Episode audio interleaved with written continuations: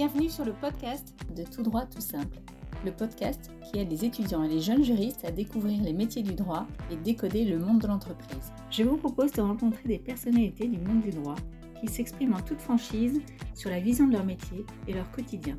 Une grande source d'inspiration pour tous les étudiants et ceux qui cherchent leur voie et un excellent moyen de découvrir le monde professionnel. Si vous aimez le podcast Tout droit tout simple, la meilleure façon de le soutenir et de le faire vivre, c'est de le partager autour de vous et de laisser un avis avec plein d'étoiles. Merci et bonne écoute Je suis sûre que vous avez déjà entendu parler du legal design et du langage juridique clair.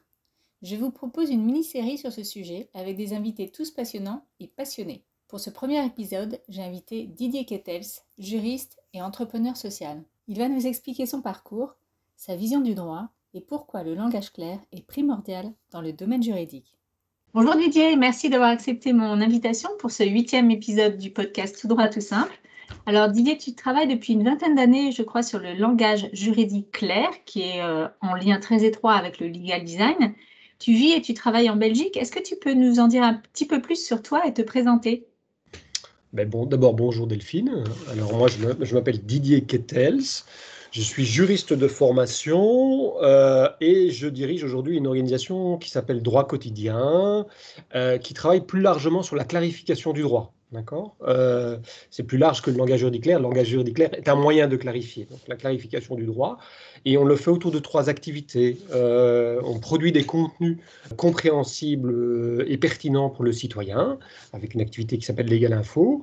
On développe des solutions tech et sociales avec une structure qui s'appelle Droit quotidien tech, euh, en disant que la, digitalisation permet euh, vraiment de, rendre le droit encore plus accessible. Et on a une troisième activité, Droit quotidien legal design, qui est une agence de communication juridique euh, qui, qui intègre notamment le langage juridique clair. Donc voilà. Alors sans parler de droit quotidien, plutôt parler de, qui je suis, comment je suis, comment ça se fait que je suis là et pour quelle est ma, ma vision. Alors, petite histoire, euh, c'est que moi, je me suis retrouvé dans une fac de droit dans laquelle je ne me suis jamais vraiment bien retrouvé, dans le sens où je trouvais euh, que, un, euh, la matière enseignée perdait très souvent de vue à qui elle était destinée. Donc, tous les profs, etc., on parlait beaucoup des professions juridiques, des juges, des, des, des, entreprises, etc., mais on perdait de vue que essentiellement, ce droit, il, doit être destiné à des citoyens, notamment, mais principalement, et que ces citoyens, on ne se posait jamais la question de savoir comment ils le comprenaient. Donc ça, c'était un, premier ressenti. Deuxième ressenti, c'est que je trouvais que c'était un monde très, très conservateur.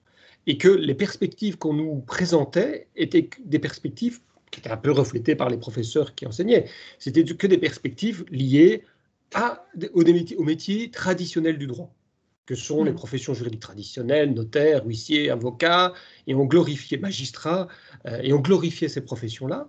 Euh, alors, apparaissait le, monde, le, mouvement des juristes d'entreprise à cette époque-là, tout doucement, qui voulait se faire la place justement par rapport à ça, mais assez convaincu qu'il existait une troisième voie, voilà, sans savoir trop laquelle. Euh, donc ça, ça reste, ça reste le, cœur de, mon engagement. Alors, euh, d'abord, j'ai eu une première expérience en travaillant à la coopération au développement à la faculté de droit de Ouagadougou, au Burkina Faso. J'ai pris goût à la, transmission. Voilà. Euh, la transmission à des étudiants et transmission et aussi j'ai pris conscience de, de, de l'inégalité qui existait par rapport aux moyens pour connaître et comprendre le droit. Et pour donner un exemple, quand j'étais à Ouaga, je me souviens très bien que je croisais mes étudiants en dessous de lampadaires, euh, de publics, euh, étudiants le soir euh, pour présenter l'examen le lendemain. Donc, il y avait tout, voilà, il y avait, voilà, cette sensibilité s'est développée grâce à cette expérience. Puis, ne voulant toujours pas revenir dans ce monde traditionnel du droit, euh, mon, parcours m'a amené vers euh, l'enseignement. Voilà. Je me suis dirigé vers l'enseignement et l'enseignement technique et professionnel. Et là, je voulais transmettre le droit à des futurs maçons, des électriciens, etc. Et là, je me suis rendu compte que, au bout du compte, deuxième, deuxième constat, c'est que euh, ces personnes-là, c'était les personnes qui étaient, les, qui étaient le plus susceptibles d'avoir des problèmes ou de rencontrer le droit et voilà, des problèmes juridiques dans Voilà, des problèmes juridiques. Et c'était une première chose. Et une deuxième chose, c'était les gens qui étaient le moins outillés pour ça. Et donc, il y avait une double peine, si vous voulez. Toutes les études le montrent que c'est ces publics-là et les chefs d'entreprise qui sont le plus susceptibles d'être confrontés au droit. et donc, qu'est-ce qu'on fait avec ça, en fait? Parce que le droit, il est dans la vie de tous les jours. et donc, voilà, c'était un ressenti. Et puis, dans, ma, dans mon parcours, le réseau, etc., m'a fait croiser quelqu'un qui avait lancé le droit quotidien, qui est une toute petite, toute petite association de loi 1901, très, très locale. Et, alors, on a été les deux premiers salariés. Et là, pendant dix ans, on a expérimenté plein de choses.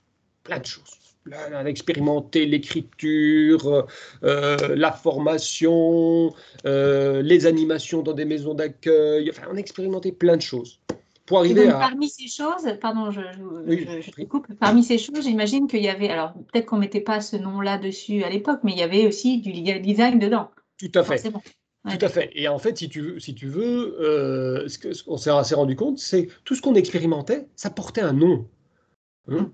Euh, ça portait un nom et c'était le fondement du legal design. C'est-à-dire, euh, le fondement du legal design, c'est d'être user-centric, comme on dit, d'avoir une attention sur l'utilisateur. Et nous, notre, focal, chaque fois qu'on intervenait publiquement, grâce à toute la, notre, toutes les questions qu'on nous posait, on avait vraiment ce, point de vue-là. On ramenait la oui, C'était la base de votre, réflexion. Hmm. C'était la base de notre réflexion. Et on ramenait toujours, mais non, le citoyen, il ne rentre pas dans le droit comme vous. Le citoyen rentre dans le droit d'une autre manière. Hein. et donc, et donc, et là, on s'est rendu compte, cette expérimentation, c'était du legal design. Euh, Essayer de s'écarter en fait du fait que le, droit est fait pour, le, pour les juristes, quoi. Tout à fait, tout à fait, tout à fait. Et que, que, l'avocat, quand il intervient, il intervient à un moment beaucoup plus tardif dans le problème. Quand vous êtes dans le, et donc il a une perception de la réalité qui est quand même vachement différente. Euh, que, le, théoricien, il va, le juriste, il est, il, il est formé à une structuration. Hein, du, général au particulier. Le citoyen, il va, il va partir de son propre problème. Puis-je garder ma maison? Et après, va se poser la question du type de divorce euh, et, des, implications. Donc, et que le juriste, il a tendance à, bah, à noyer le poisson. donc, euh, voilà. Et donc, c'est tous ces points de vue-là qu'on a développés. Et on s'est rendu compte qu'on est en train de faire du legal design. Alors, nous, on a creusé, on est rentré dans le legal design par le langage. Là, on, a, on s'est rendu compte qu'on a, on a un peu ouvert l'esprit et on est allé dans d'autres pays. Et on est allé au Canada notamment, euh, et on a participé à, à deux réseaux qui s'appellent le Plain Language Movement et Clarity Movement, qui sont deux réseaux qui rassemblent les gens autour de la communication, la communication claire. Clarity, c'est autour sur la communication juridique claire. D'accord. Et, et, et, là, c'était sur la question du langage, de la communication, etc. Et, on s'est rendu compte que ce qu'on faisait avait un nom, le legal design, et, et, qu'il y avait quand même, il y avait quand même une, un, point commun enfin, par rapport à ça, c'est que c'est la langue. Et que tout ce qui se passait hein, dans le monde anglo-saxon était super intéressant, euh, parce qu'il existe des initiatives en langue espagnole aussi, euh, voilà. Euh, mais il y avait quand même quelque chose qui était lié à la langue et au langage. Et donc, c'est ça qui a amené notre, notre idée, avec nos amis canadiens à l'époque, une dizaine d'années, de dire on va créer un, collectif qui rassemble des gens qui, qui traitent le droit en français. Voilà. C'est un peu ça euh, le parcours. Le cheminement, ça a été ça. Et donc, il y a quelques mois, justement, en, septembre-octobre 2020, tu as créé l'association qui s'appelle Lab Légal. Alors, elle est, comment elle est née exactement, cette, cette association? Alors, elle est née aussi, donc par, rapport à cet historique, euh, il y a eu une opportunité, c'est nos amis euh, canadiens d'Éducalois, qui est un peu l'équivalent de droit quotidien à Montréal, euh, avaient une mission de, d'éclairage à Paris il y a trois ans, je pense, où ils rencontraient un certain nombre d'acteurs français pour leur expliquer un petit peu éducalois, langage juridique clair, etc. Donc moi, j'ai participé avec eux à cette mission. Et donc, voilà, il y a une ouverture qui s'est faite à ce moment-là. Euh, ça, c'est un premier point. Euh, deuxième point, euh, c'est que pour Droit Quotidien, nous étions à la recherche d'un partenaire pour développer notre solution tech. Et, ce partenaire est un Thomas Saint-Aubin de, l'entreprise Séraphin, et c'est quelqu'un qui avait une grande expérience de, du lancement de collectifs, etc. Et donc, j'ai pu bénéficier de, son réseau et de son expérience pour, à mon tour, réactiver ce projet euh, qui avait tout son sens. Et voilà. Et puis alors, au fur et à mesure, par des rencontres, il y a une dynamique qui s'est lancée. Et j'ai envie de te dire, le troisième point, c'est que sociologiquement, on a quand même, par rapport à il y a dix ans, ce sujet est beaucoup plus euh, accepté aujourd'hui. ce sujet mm. du legal design, etc. Donc il y avait une opportunité, j'ai envie de dire temporelle, qui, qui faisait que voilà, c'était le bon moment de lancer ça. Oui, parce qu'effectivement, comme tu l'as dit tout à l'heure, tu travailles sur le langage euh, juridique clair depuis de très nombreuses années. ça a été un peu la, base.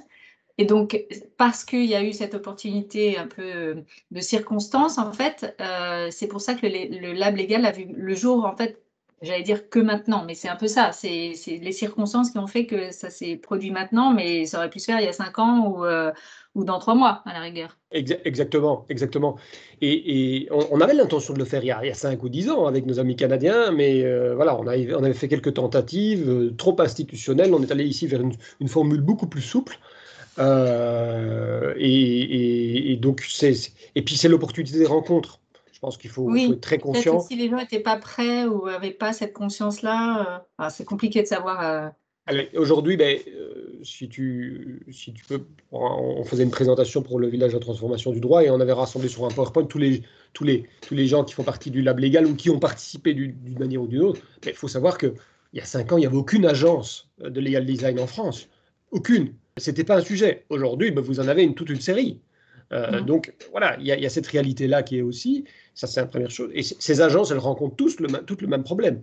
C'est que c'est très difficile de convaincre les juristes ou les décideurs à enclencher un processus de transformation euh, autour du legal design. Parce que on rencontre tous les mêmes freins. Euh, le risque de perte de rigueur, euh, le danger de l'illustration, enfin, c'est tous les mêmes contre-arguments. Et donc, voilà, il y avait aussi un intérêt commun qui, amène des gens à se dire ben, on a intérêt à être ensemble pour, pour être plus fort.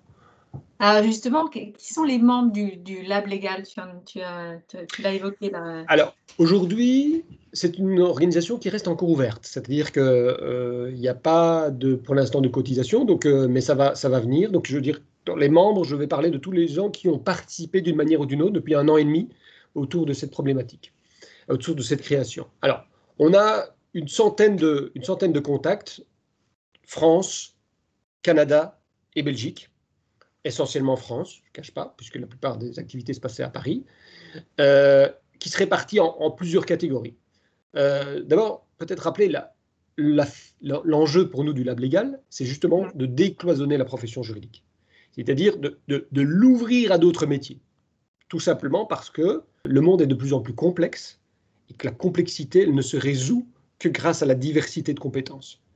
Oui, et euh, puis dans le langage juridique, il y a aussi le langage. Donc, comme tu disais, il y a la communication, et donc c'est pas, c'est pas qu'un métier de, juriste. Alors, derrière le legal design, il y a le langage juridique clair, mais il y a d'autres aspects du langage, du langage juridique clair. Donc, il y a le langage et tout ce qui tourne autour du langage. Donc, il y a des, des, linguistes, des traducteurs aussi, qui sont amenés à traiter le droit et à devoir le transformer. Donc, ça, c'est vraiment important.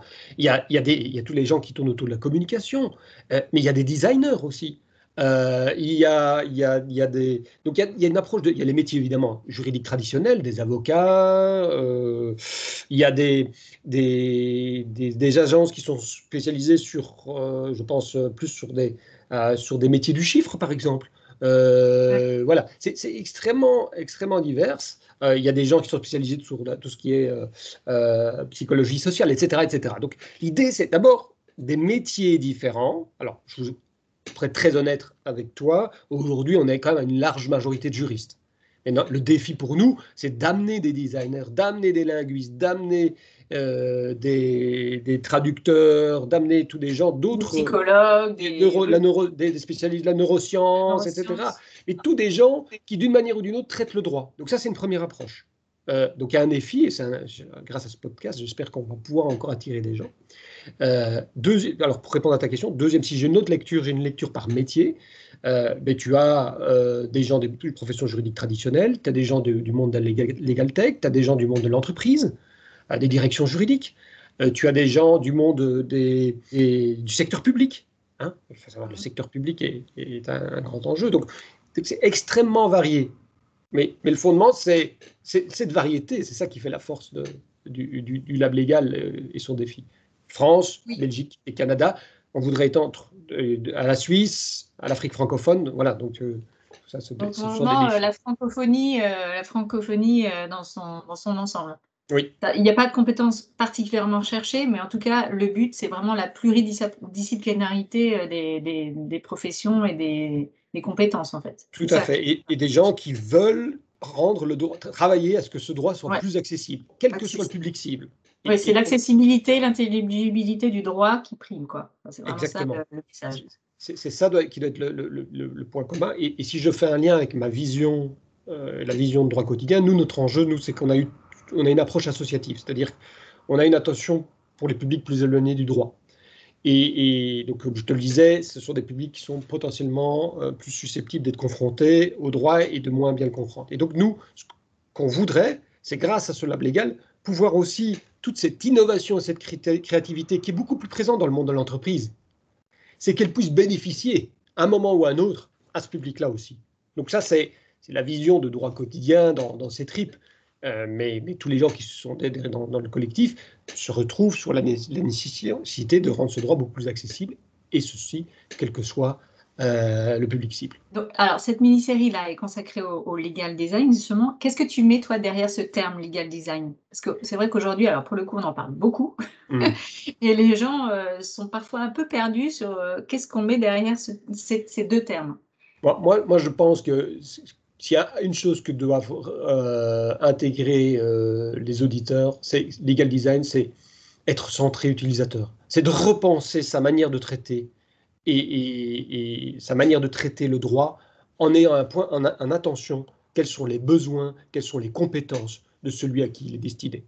Voilà, c'est une méthodologie aussi, euh, mais, mais, mais, si je, le message c'est ça. Et ça, chacun, chacun individuellement peut se reposer la question, voilà, j'ai produit telle chose. Est-ce que c'était absolument nécessaire? Est-ce que, est que euh, mon interlocuteur m'a compris? Est-ce que quelles ont été les réactions? Euh, Combien d'appels j'ai eu euh, pour demander des explications? Ouais, L'enjeu, c'est vraiment c'est éviter tout ça. Et c'est d'être encore plus impactant, tout en gardant la force de notre formation. Oui, et du message qu'on veut, qu'on veut, de pas perdre dans le message, quoi. Tout à fait, et en gardant notre qualité, notre, formation initiale, qui est, qui est euh, cette précision et cette rigueur qui est fondamentale. Mais c'est compatible, c'est absolument compatible, le garantit. Oui, c'est ça qui est, qui est peut-être compliqué euh, à appréhender, je pense, ou à comprendre. C'est que on a tendance à croire que le legal design, on, entend beaucoup de design dans ce terme, et mm. donc du coup, on se dit, eh ben, ça va être trop euh, euh, et, on, va perdre, euh, on va perdre en substance. Alors qu'en fait, euh, c'est faux, c'est même le contraire. et, tu vois, ça, c'est une des, des, finalités du, du, lab légal, c'est d'essayer de, de, communiquer autour de ce qu'est vraiment le legal design et de pouvoir agir sur, sur des, des freins globaux comme ceux-là, en disant, voilà, par des témoignages de, de gens qui sont passés, par par montrer le professionnalisme des gens qui composent euh, le lab légal. Des gens oui, et puis les utilisateurs. voilà. aussi. Alors justement, justement, c'est, est-ce que tu peux préciser un peu le, rôle et les objectifs que, c'est, que sont fixés le, le, lab légal? Alors, moi, je pense que le, premier, il y a deux objectifs. Un objectif externe, c'est vraiment euh, créer, éviter le legal design washing et vraiment amener ce sujet au plus proche des décideurs euh, et qu'il soit le mieux compris et démystifier ce qu'est le legal design. Donc il y a un enjeu de vraiment de, convaincre de communication d'une communauté par rapport à ça. Et derrière ça, c'est un, enjeu systémique, c'est-à-dire essayer de vraiment changer les choses, en fait, si vous voulez. Euh, parce que il, peut il peut aller partout, ce concept. Toute personne qui produit. Donc ça, commence, ça peut même commencer à l'université, alors. Tout à fait. Effectivement, nous, on essaye ici en Belgique, on a essayé qu'il y ait des petites euh, sensibilisations, mais il faudrait que ce soit quelque chose qui soit inscrit dans le parcours des, juristes. Je pense qu'il y, a toute une étude qui a été faite sur les soft skills euh, qui, le montre encore une fois, hein, mais, je crois que les facs de droit sont beaucoup euh, demandées sur un certain nombre de sujets, donc elles doivent choisir leur priorité. Mais ça, c'est effectivement c'est l'objectif, c'est un changement systémique en, faisant en sorte que ce concept soit, au lieu d'être euh, le concept à la mode, soit vraiment un concept de changement euh, des, de production du droit. La deuxième finalité, la deuxième finalité, c'est que nous sommes des gens humbles et modestes. C'est-à-dire que la plupart des gens qui sont dans cette, structure se disent personne d'entre nous peut prétendre rassembler toutes ces compétences nécessaires à traiter des problèmes complexes. Donc, les designers, les linguistes, les, les, les responsables. Oui, tout seul. Euh, les, les, la neuroscience. donc, l'idée, c'est aussi de ceux qui sont membres de ce lab légal vont pouvoir, grâce à un certain nombre de conférences, etc., euh, pouvoir augmenter leurs compétences et mmh. pouvoir identifier des synergies entre eux pour pouvoir travailler ensemble sur des projets complexes.